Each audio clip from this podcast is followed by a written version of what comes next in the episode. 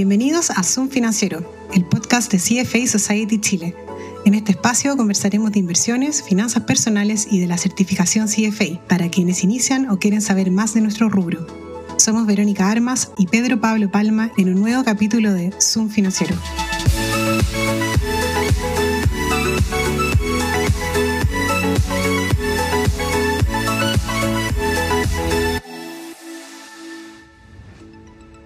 Hola a todos, bienvenidos a un nuevo capítulo de Zoom Financiero. ¿Qué tal, Vero? ¿Cómo estáis? Hola, bien, ¿y tú, PPP? Bien, bien. Hoy vamos a hablar de expectativas, riesgo y visión de inversión y de mercado. ¿Te acuerdas del capítulo que tuvimos con Cristóbal Vero, el capítulo 8? Por supuesto que me acuerdo, un gran capítulo, muy entretenido, donde hablamos de esta encuesta que es una herramienta que desarrolló básicamente la Society de CFA Chile para medirle el pulso al mercado financiero. Exacto. Y hoy día tenemos otro gran invitado para hablar de esta nueva versión o la actualización de, esta encuesta. Eh, estamos junto a Daniel Urdaneta, CFA, economista de la Universidad Central de Venezuela, magíster en economía de la Universidad Católica. Y Daniel se desempeña actualmente como economista en Compass Lexicon y es parte además del comité de medios de la Society, que es el comité que está a cargo de esta, de esta encuesta o desarrollarla, la cual se elabora en conjunto con la Universidad Adolfo Ibáñez. Así que bienvenido Daniel, muchas gracias. Muchas gracias a ustedes por la invitación, Vero y Pedro Pablo. Y sí, feliz de hablarse de la última edición de nuestra encuesta de Asset Managers es un producto del cual estamos muy orgullosos. Muchas gracias a ti por acompañarnos, pero antes de entrar de lleno al tema que nos convoca, nosotros también tenemos muchas personas que nos escuchan, que están iniciando carrera de finanzas, que están buscando eh, cuál es el camino que, que, podrían recorrer hacia adelante. Y en ese sentido aprovechamos de preguntarle muchas veces a nuestros invitados si pueden explicar un poco más a qué se dedican en el día a día eh, en las finanzas. Y en tu caso, eh, si nos puedes contar cómo es el trabajo de un economista en el sector privado. Buenísimo, con gusto. Pues yo hice, a modo de contexto, eh, hice los estudios para el CFA en paralelo con mi magíster de economía.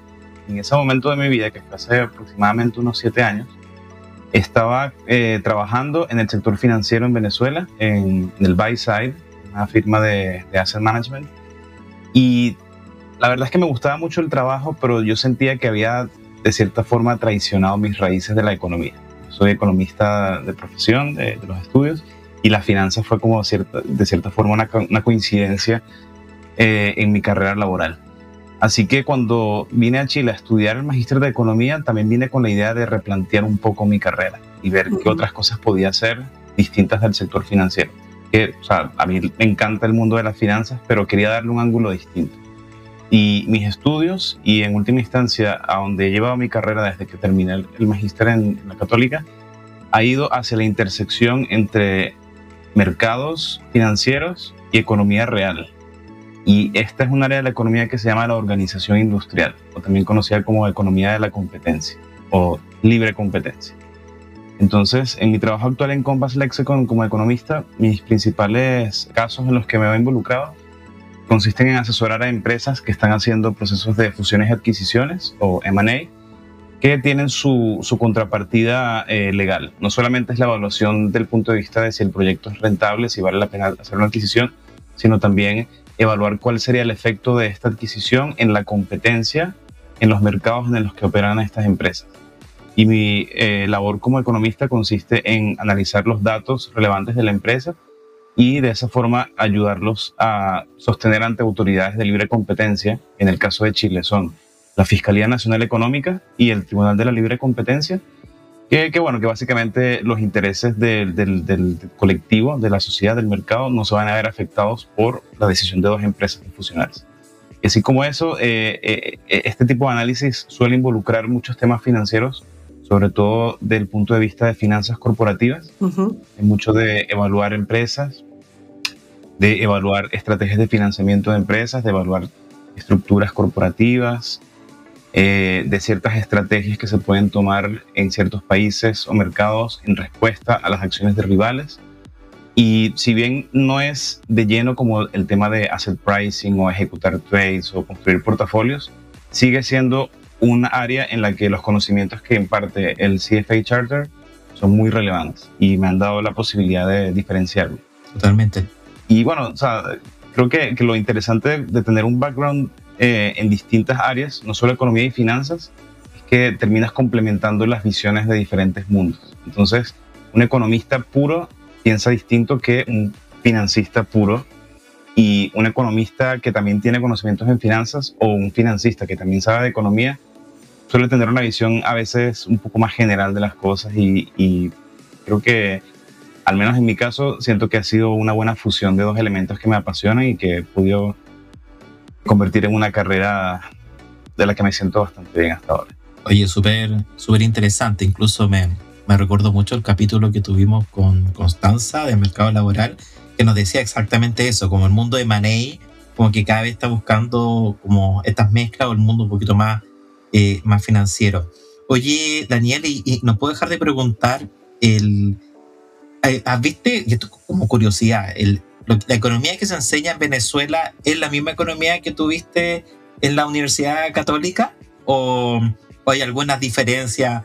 O no, te lo pregunto porque yo vengo de la Universidad de Chile, en la Universidad de Chile muchos años atrás, antes se enseñaba la economía marxista y la economía neoliberal en conjunto. Entonces, me salta la duda, como la economía que se enseña en la católica, ¿es distinta a la economía que se enseña en Venezuela? Eh, bueno, en resumen, sí, totalmente distinta del cielo a la tierra.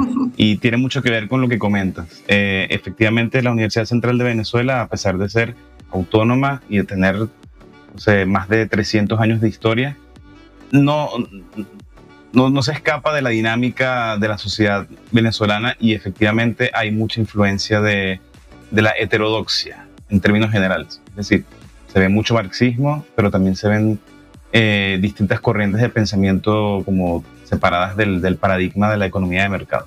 Yo incluso diría que no es tanto que, que en, en, la Universidad Católica tuvo una educación como con un marcado sesgo neoliberal. Yo no diría que ese es el caso. En verdad, en este momento la economía ha avanzado mucho y ha dejado atrás como ciertos ciertas eh, ideas o planteamientos de, del consenso de Washington, por ejemplo, que ya cayeron totalmente en desuso.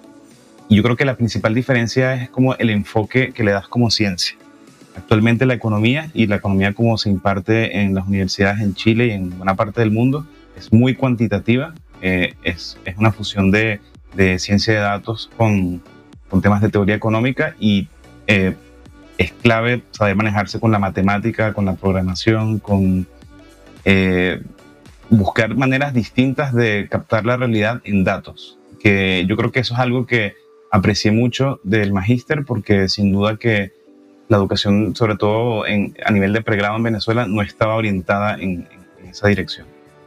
Y sí, yo creo que esa es la principal diferencia, como además de la ideología que es importante, también una diferencia de métodos que y ahora la economía pues se ha vuelto cada vez más cuantitativa sin dejar de lado las teorías o las ideas que dan base, pero que ha ido en una dirección claramente más hacia la ciencia de datos. De acuerdo, muy, muy cierto. Hoy ya entrando en, en la encuesta y, y, de lleno en la, en la encuesta, eh, como recordamos, el, en el capítulo 8 explicamos mucho tema de metodología, así que si alguien quiere revisar la metodología o cómo se realiza, lo invitamos a, a revisar el capítulo 8 con, con Cristóbal Doberti. Esta encuesta en particular, la que vamos a comentar ahora, eh, se realizó durante el 19 de julio y el 7 de agosto del 2023, como para que tengamos una idea del contexto económico global que existía cuando se estaba haciendo esta encuesta. Así que, partiendo un poco por, Chile, cuéntanos un poco, Daniel, eh, cuál es la expectativa general que tienen los agentes eh, con respecto a la economía chilena, la inflación, si también nos puedes compartir algo de la tendencia y el nivel de optimismo o, o pesimismo que, que, podemos estar mirando. Perfecto. Entramos de lleno a la sección más fuerte de esta encuesta. esta es la cuarta edición de, de, la encuesta de Asset Managers. Conforme hemos ido evolucionando en conjunto con la universidad, se ha hecho como más sistemático todo el proceso de recolectar los datos y de presentarlos. Y ahora que tenemos cuatro puntos de datos y ojalá muchos más a medida que sigamos haciendo la encuesta, vamos a poder tener una mejor idea de la tendencia en estas variables. Y efectivamente, cuando nos enfocamos en la economía de Chile, es donde hemos visto el mayor cambio en las expectativas de los agentes en los últimos 12 meses. Nosotros comenzamos en agosto de 2022 en un entorno en el cual el 100% de los encuestados pensaban que la economía iba a estar más débil en los siguientes 12 meses con respecto al desempeño que tenía en ese momento. Y en la actualidad vemos que casi la mitad de los encuestados están positivos con la economía. 47% de los encuestados piensan que va a estar algo más fuerte o mucho más fuerte dentro de los próximos 12 meses. Esto es una mejora importante con respecto a la encuesta de abril, a la última edición, en la cual solamente 25% de los encuestados pensaba que iba a estar algo más fuerte y el 75% restante pensaba que o bien se mantendría igual, un cuarto de la muestra, o que estaría más débil de plano, que es la mitad.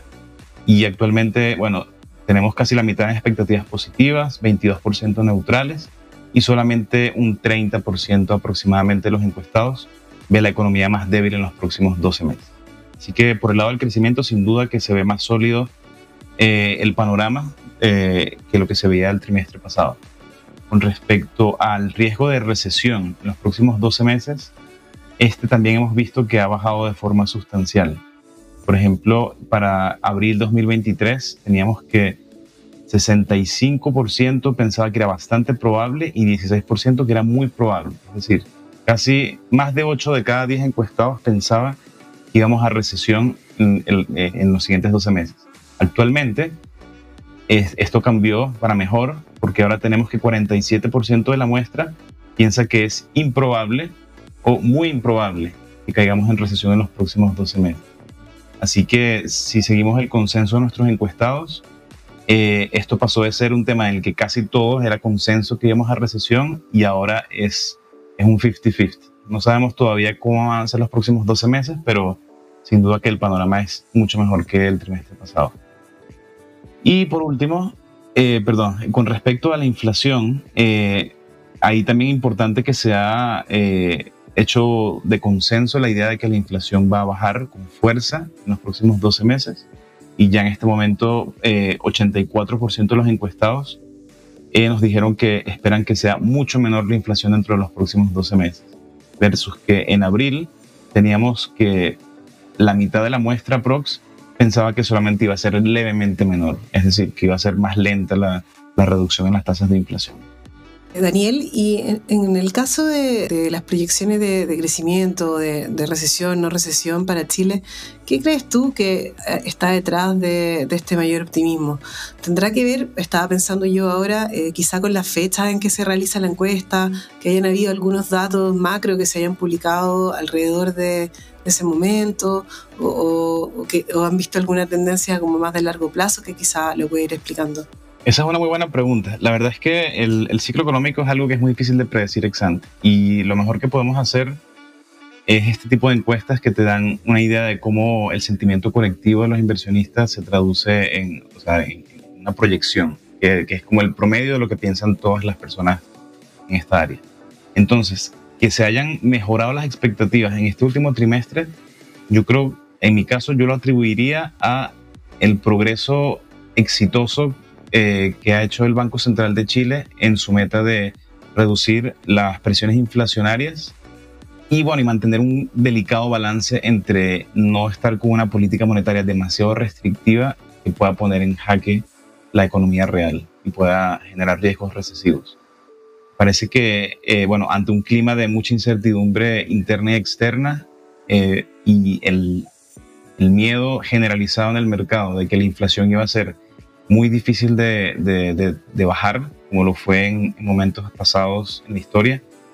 Eh, por ejemplo, mucha gente que lo he conversado con personas que están metidas en el mercado, como el debate de este año siempre fue si esto iba a ser un hard landing o un soft landing en la economía, tanto a nivel global como en Chile. La pregunta era, Tal cual. sabemos que se va a desacelerar la economía porque todos los bancos centrales están con tasas de interés en máximos históricos o en tendencia sostenida al alza y sabemos que esto trae impactos negativos en la economía.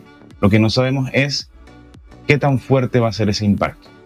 Y la manera como se han dado los hechos hasta ahora, nuevamente, tanto a nivel global como en Chile, es que esos riesgos de recesivos ocasionados por la política monetaria no se materializaron. ¿Y por qué será esto? Bueno, hay muchas explicaciones, pero la que está tomando más fuerza, sobre todo en los economistas, en los macroeconomistas que siguen esto, es que el, origen del shock inflacionario que estamos observando ahora es un shock de costos por temas muy puntuales. La pandemia, los shocks de la cadena de suministro y nuevamente la invasión de, de Rusia a Ucrania, que también afectó los precios de los commodities. una vez el impacto de estos shocks se ha disipado en los precios de los commodities, eso también debiese disiparse relativamente rápido en los precios de la economía real. A diferencia, por ejemplo, de lo que ocurrió en los años 70 en Estados Unidos y a nivel mundial, que tuvimos un shock inflacionario fuerte, también causado por factores geopolíticos, que en este caso era todo el tema de, Medio Oriente, conflictos entre Irán, eh, el surgimiento de la OPEP, etcétera, pero que en ese caso se mantuvieron por más tiempo porque existía muy poca confianza o, los bancos centrales no tenían la credibilidad como para decir yo voy a subir tasas y eso va a hacer que la inflación baje. La gente no tenía confianza en ese juego. Pensaban que la inflación se iba a mantener por más tiempo. La incorporaban en mecanismos de indexación en salarios, en contratos y en fijación de precios. Entonces, cuando la inflación se mantiene como más presente en las cabezas de las personas y el Banco Central tiene menos credibilidad, tiene menos reputación de que va a hacer lo necesario para bajar la inflación, es necesario generarle más daño a la economía por la vía de tasas más altas por más tiempo para que la inflación baje. Y en este caso, eh, yo creo que el Banco Central de Chile se merece todo el crédito porque ellos subieron las tasas muy fuerte durante el año 2022, las mantuvieron en un, en un nivel históricamente elevado por cuatro o cinco meses y sabiendo que eso puede tener riesgos recesivos, mantuvieron ese curso firme, que lo dijeron en el IPOM de marzo. Problema número uno es la inflación, vamos a hacer todo lo posible para bajarla. Y ahora que está bajando la inflación, eso le da al Banco Central la libertad de poder comenzar a normalizar su política monetaria, bajar las tasas de interés, de ese modo estimular la economía por el canal del crédito. Y creo que al final eh, los resultados de la encuesta son eh, consistentes con ese, con ese eh, veredicto, que básicamente el Banco Central de Chile lo hizo bien, la inflación está bajo control y por ende el principal riesgo recesivo que era una política monetaria muy fuerte ya está disipándose y debería ser un factor ahora más pro crecimiento en el futuro próximo. Bueno, claro, e-, en ese mismo sentido, em, dentro de la encuesta también le preguntan a los encuestados dónde están viendo eh, o cuántos recortes están esperando de la tasa política monetaria en el mercado local. Quizá podemos aprovechar este momento para que también nos comentes qué está viendo eh, el mundo de las inversiones locales en ese sentido. Sí, sí, esa fue una pregunta eh, también que vimos un cambio importante en las expectativas de los, de los encuestados en este trimestre. De hecho, creo que nos quedamos cortos en el rango de posibles recortes que, hemos puesto. Por ejemplo, eh, para la encuesta de abril, un 27% de los encuestados pensaba que el Banco Central iba a anunciar bajas de más de 150 puntos básicos en la TPM durante el resto del 2023. Y ahora el porcentaje es más que se duplicó, en 58%. Entonces, el resto de la encuesta, pues, bueno, 33% espera bajas entre 50 y 150 puntos básicos, pero lo importante es que la mayoría de los encuestados cambió su opinión y ahora está anticipando que el Banco Central va a actuar agresivamente en lo que queda del 2023 en términos de bajar su tasa de política monetaria. Claro. Eh. Y esto al final es consistente con que la inflación ya dejó de ser un tema eh, tan prioritario y se ve que se está yendo hacia la convergencia del objetivo de 3% dentro del plazo. Y esa es como la, la luz verde para que el Banco Central pueda nuevamente bajar la tasa de interés a un nivel más razonable. Y también se condice con que los mismos consejeros del Banco Central, después de la última decisión que fue el recorte de tasa, eh, dieron luces de que podían seguir dando más recortes y que quizá podían ser de magnitudes similares.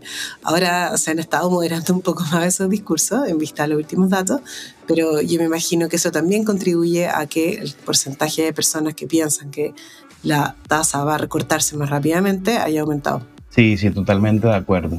Me imagino que ahí también es un tema de, de qué tanto se la quiere jugar el Banco Central con sus comunicados. Que si bien es cierto de que la tensión inflacionaria como más fuerte ya ha, cesado, eh, si tú cambias tu wording para ser como más eh, dovish en este caso, como para ser más pro política monetaria expansiva, te puede jugar en contra, porque puedes hacer que las expectativas se cambien de vuelta. Así que me imagino que por eso es que el Banco Central está moderando un poco sus comunicados, porque no quiere que el mensaje como que cale demasiado a fondo con, con los inversionistas. De acuerdo.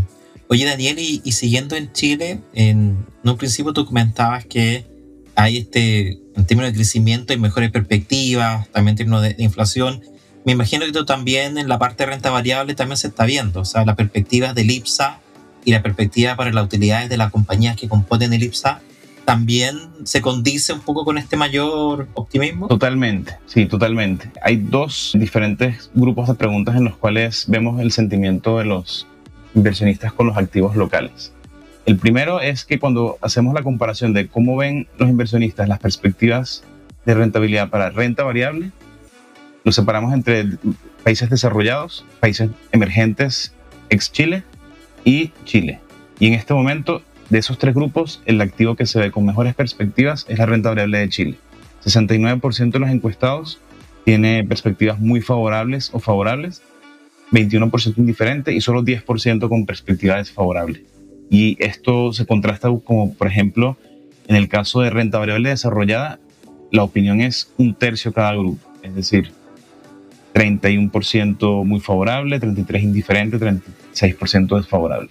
Así que por el lado de, lo que es eh, equities, los inversionistas están optimistas con Chile, eh, comparado con los otros mercados. Y si nos enfocamos solamente en Chile, eh, la primera pregunta que les hacemos a los encuestados es sobre la evolución de las utilidades de las empresas del IPSA para los próximos 12 meses y cómo esto se compara con la historia reciente. Desde que comenzamos la encuesta y hasta la edición pasada, la principal respuesta de los inversionistas siempre era que las utilidades iban a ser inferiores al promedio histórico. Y esto si bien se mantiene como la principal opción entre los encuestados, actualmente 42% espera utilidades inferiores para los próximos 12 meses versus 55% en la encuesta de abril, ha aumentado de forma importante el porcentaje de personas que espera utilidades más altas para el próximo año. Ahora son 30% versus 20% en abril. Y el grupo que espera eh, estabilidad en las, en las utilidades, eh, aproximadamente 27% de la muestra, no ha cambiado mucho con respecto al grupo anterior. Por último, por el lado de las valoraciones en el IPSA, si bien aumentó levemente el porcentaje que piensa que está sobrevaluado, de hecho estaba en 0% en abril y ahora 6% en julio, la opción de consenso con más de 60% de los encuestados es que sigue estando subvaluado el mercado chileno, es decir, que ven espacio para expansión eh, en las valoraciones y rentabilidad por ese lado. Entonces, poniendo en conjunto eh, expectativas de utilidades y valoraciones, preguntamos a los encuestados cuál es su expectativa del desempeño del IPSA para los próximos 12 meses. Y en este caso se nota que hay una leve caída en, el optimismo. Eh, para abril, 51% de los encuestados esperaba un nivel más alto en el IPSA en los próximos 12 meses ahora solo 42% espera nivel más alto. Sin embargo, el porcentaje de encuestados que espera estabilidad en el IPSA, que va a estar en el mismo nivel de ahora en los próximos 12 meses, subió 36%. Y el, porcentaje que espera caídas en el IPSA se mantuvo sin cambios, 20% con respecto a la encuesta de abril. Así que poniendo todo esto en contexto de los movimientos que ha tenido el IPSA este año, parece que eh, está bajando un poco el optimismo en la medida que se están haciendo nuevos récords en el IPSA y que, ha subido de forma considerable en el año. No obstante, el sentimiento general sigue siendo más positivo, sobre todo desde el punto de vista de las utilidades, de lo que ha sido en toda la historia que llevamos haciendo la encuesta. Así que sostenidamente hemos visto progreso en cuanto a, las expectativas de los agentes, las utilidades del mercado chileno, y todo esto en resumen parece que es positivo para, para esta clase de activos, viéndose adelante. Perfecto, no, buenísimo. Si puedo acotar algo ahí, tal vez eso tendrá que ver con que se esperan mayores eh, retornos, mayores utilidades para empresas que estén fuera del IPSA. Cabe, cabe la pregunta, ¿no? Sí, e-, ese es un buen punto y, quizás esto sea un poco como una tangente, pero una cosa muy interesante del mercado accionario de Chile, o mejor dicho, del escaso tamaño en términos relativos del mercado accionario de Chile, hay mucho private equity, hay muchas empresas de capital privado en el país. Eh, entonces a veces lo que pueda ser bueno para la economía real quizás no necesariamente se refleja con tanta fuerza en el IPSA porque hay ciertas industrias clave que no las puedes, no puedes invertir en ellas a través de un benchmark público. Claro, también están acciones generalmente más small cap que no están en el IPSA, que podrían tener desempeños incluso superiores al, al del índice general. Y sí, yo, yo creo que ese es un, un, buen análisis, que quizás eh, invertir en el índice no sea lo mejor en este momento para expresar una opinión optimista con respecto a Chile. Y eso implica que otras formas de invertir en Chile, llámese a través de activos privados o acciones no parte del IPSA, puede ser interesante en este contexto. Perfecto, no, buenísimo. Y, también en la encuesta, eh, viendo la, renta variable internacional, el, de hecho en el capítulo 21, eh, nosotros hicimos un especial de la renta variable eh, y ahí siempre colocamos una encuesta en la mayoría de nuestros capítulos y, y, ahí dentro de la encuesta, muy poco significativa en todo caso, pero sí muestra una cierta preferencia por mercado emergente. la encuesta que, que, habla un poco de, de mercado más internacional, entre desarrollado y, y mercado emergente. Buenísimo. Eh, sí, por el lado de la renta variable, efectivamente creo que nuestra encuesta eh, arroja resultados similares a la, que han hecho ustedes, porque eh, efectivamente el sentimiento de los, de los encuestados es más positivo con mercados emergentes ex Chile que con mercados desarrollados. Para julio, eh, para esta encuesta, tenemos que 52% de los encuestados tienen perspectivas muy favorables con renta variable emergente versus 31% en renta variable desarrollada. Y eh, de forma similar, el porcentaje que espera caídas en mercados emergentes es bastante más bajo, 19% versus 36% en el caso de renta variable desarrollada. Y otra pregunta relacionada con este tema de renta variable que hicimos especial para, para esta edición eh, se refiere a, los, a las Big Tech de Estados Unidos a estas principales acciones de, del SP 500 como Microsoft, Apple, Amazon, que han tenido desempeños muy interesantes en lo que va de año. Sobre todo destacan empresas como Nvidia, que ya prácticamente se ha triplicado en lo que va de año. Y eh, si, si, uno se pone a analizar como el, el, el performance por componentes del índice de S&P 500, uno concluye rápido que la mayor parte, si no toda la ganancia del índice en este año, se concentra en estas empresas del sector tecnología que han tenido buen desempeño este año. Entonces, nosotros le preguntamos a los encuestados cuáles eran sus expectativas con respecto a este grupo de empresas Big Tech en particular. Y lo interesante que obtuvimos es que efectivamente no están tan optimistas nuestros encuestados con respecto a la evolución futura de estas acciones porque 38% de los encuestados, la principal, eh, eh, el principal grupo de respuestas, piensa que estas empresas van a tener un estancamiento o un peor desempeño en sus retornos que el resto del mercado accionario global. Y solamente 21% eh, piensa que van a seguir haciendo un outperformance, es decir, van a continuar generando rentabilidades superiores al resto del mercado. Y bueno, aproximadamente 36% está pensando de que su desempeño va a ser similar al del mercado accionario global. Y por último, 5% prefirió no responder esta pregunta. Clarísimo. Em, oye, y quizás haciéndole clic a algo que comentaste previamente, eh, cuando estábamos pensando en distintos retornos de la renta variable, comentaste de private equity. Y eh, en cierta parte de esta encuesta preguntan en general por activos alternativos, llámese private equity, eh, deuda privada también, infraestructura, etcétera. ¿Cuál es la visión que se tiene en general en esta encuesta de los activos alternativos versus quizá los más tradicionales eh, y mirando hacia adelante? Perfecto. Nosotros desde la segunda edición de la encuesta tenemos dos preguntas específicas a activos alternativos. En primer lugar, le preguntamos a los encuestados que nos digan cuál es su, el, el subconjunto de esta clase de activo que les parece más interesante para invertir eh, entre private equity, deuda privada, hedge funds, real estate e infraestructura. Consistentemente, la opción preferida por los encuestados es la deuda privada. Y en esta edición, 45% de los encuestados pone a, este, a esta clase de activo como el principal activo alternativo para invertir. En segundo lugar está eh, Private Equity, pero cabe destacar que la preferencia eh, hacia este activo ha bajado de forma importante a lo largo de estos últimos meses. Al inicio, en octubre de 2022, 33% de los encuestados veía este activo como, como interesante para invertir entre los alternativos y solo 21% ahora. Y después de eso está eh, infraestructura, que ahora tiene el 17% y que ha tenido una tendencia eh, sostenida al alza en cuanto a la preferencia de los inversionistas. Y bueno, y por último lugar, hedge funds y real estate, que la verdad se ven cada vez más como un nicho dentro del mundo de los activos alternativos, donde cada vez pesa más lo que es deuda privada y, e infraestructura. La segunda pregunta, eh, nosotros eh, hacemos este mismo análisis, pero enfocándonos en el mercado chileno. Los primeros eh, datos eran en una perspectiva más global. Dentro de Chile se replica en, mayor medida este análisis, pero deuda privada tiene una preferencia incluso mayor.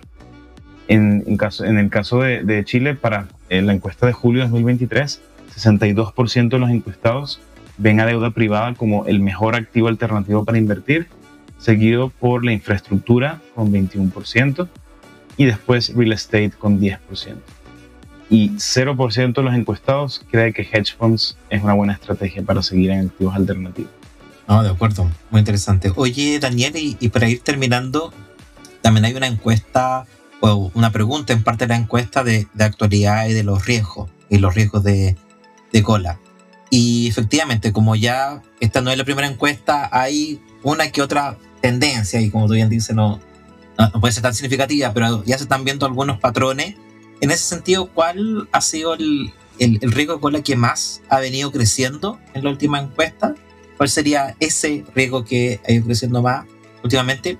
¿Y cuál sería uno de esos riesgos que alguna vez fue una preocupación, pero hoy día está siendo cada vez menos? Buenísimo. Eh, aquí vale hacer la salvedad de que esta pregunta nosotros la hacemos con respecto a los activos de inversión local Chile. Así que este análisis de riesgos de cola está sesgado hacia los riesgos de cola que se puedan presentar dentro del país. Eh, por ende, eh, vemos que el principal riesgo, el tail risk que ven nuestros encuestados, es la incertidumbre asociada al nuevo proceso constituyente, con 29% de la muestra dándolo como principal riesgo de, cola a futuro. En segundo lugar, las reformas tributarias y de pensiones actualmente en curso y luego eh, otros factores más asociados a la coyuntura global como las tensiones en el sistema financiero, riesgos de recesión global, riesgos geopolíticos, manejo de la política monetaria, todos tienen aproximadamente entre 10 y 12% de preferencia. Y en cuanto a la evolución, desde que comenzamos a hacer esta pregunta, que fue también en la segunda edición de octubre de 2022, vemos que ha crecido con el paso del tiempo eh, el riesgo asociado al nuevo proceso constituyente. En la primera edición era solo 14% de los encuestados eh, lo ponían como principal riesgo y ahora es 30%. Y el que ha bajado en mayor proporción, sin duda, es la persistencia de la inflación mundial. Cuando comenzamos la encuesta era el principal tail risk, un 26% de la muestra, y ahora solo 7% de los encuestados lo tiene como principal factor de, de riesgo de cola a futuro. No, buenísimo. Oye, Daniel, muchas gracias por, por aceptar nuestra invitación y, te voy a dar una última pregunta. Con gusto. Eh, pero no te preocupes, la respuesta es una palabra. ¿Cuál, como venezolano, cuál ha sido la palabra chilena que más te ha llamado la atención? Brígido.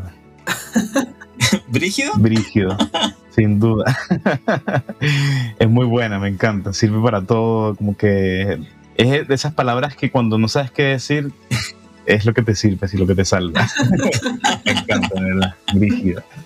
Brígido, entonces. Bueno, con esto vamos terminando el capítulo. Muchas gracias, Daniel, nuevamente por aceptar nuestra invitación. Gracias a todos por los que nos escucharon. Y bueno, feliz de recibir dudas, comentarios, sugerencias, etcétera. Y si quieren estar tanto de los próximos capítulos, den el botón seguir. Y con el gran trabajo de Rodrigo Aguilar en la edición, nos vemos en un próximo capítulo de Zoom Financiero. Nos vemos. Chao.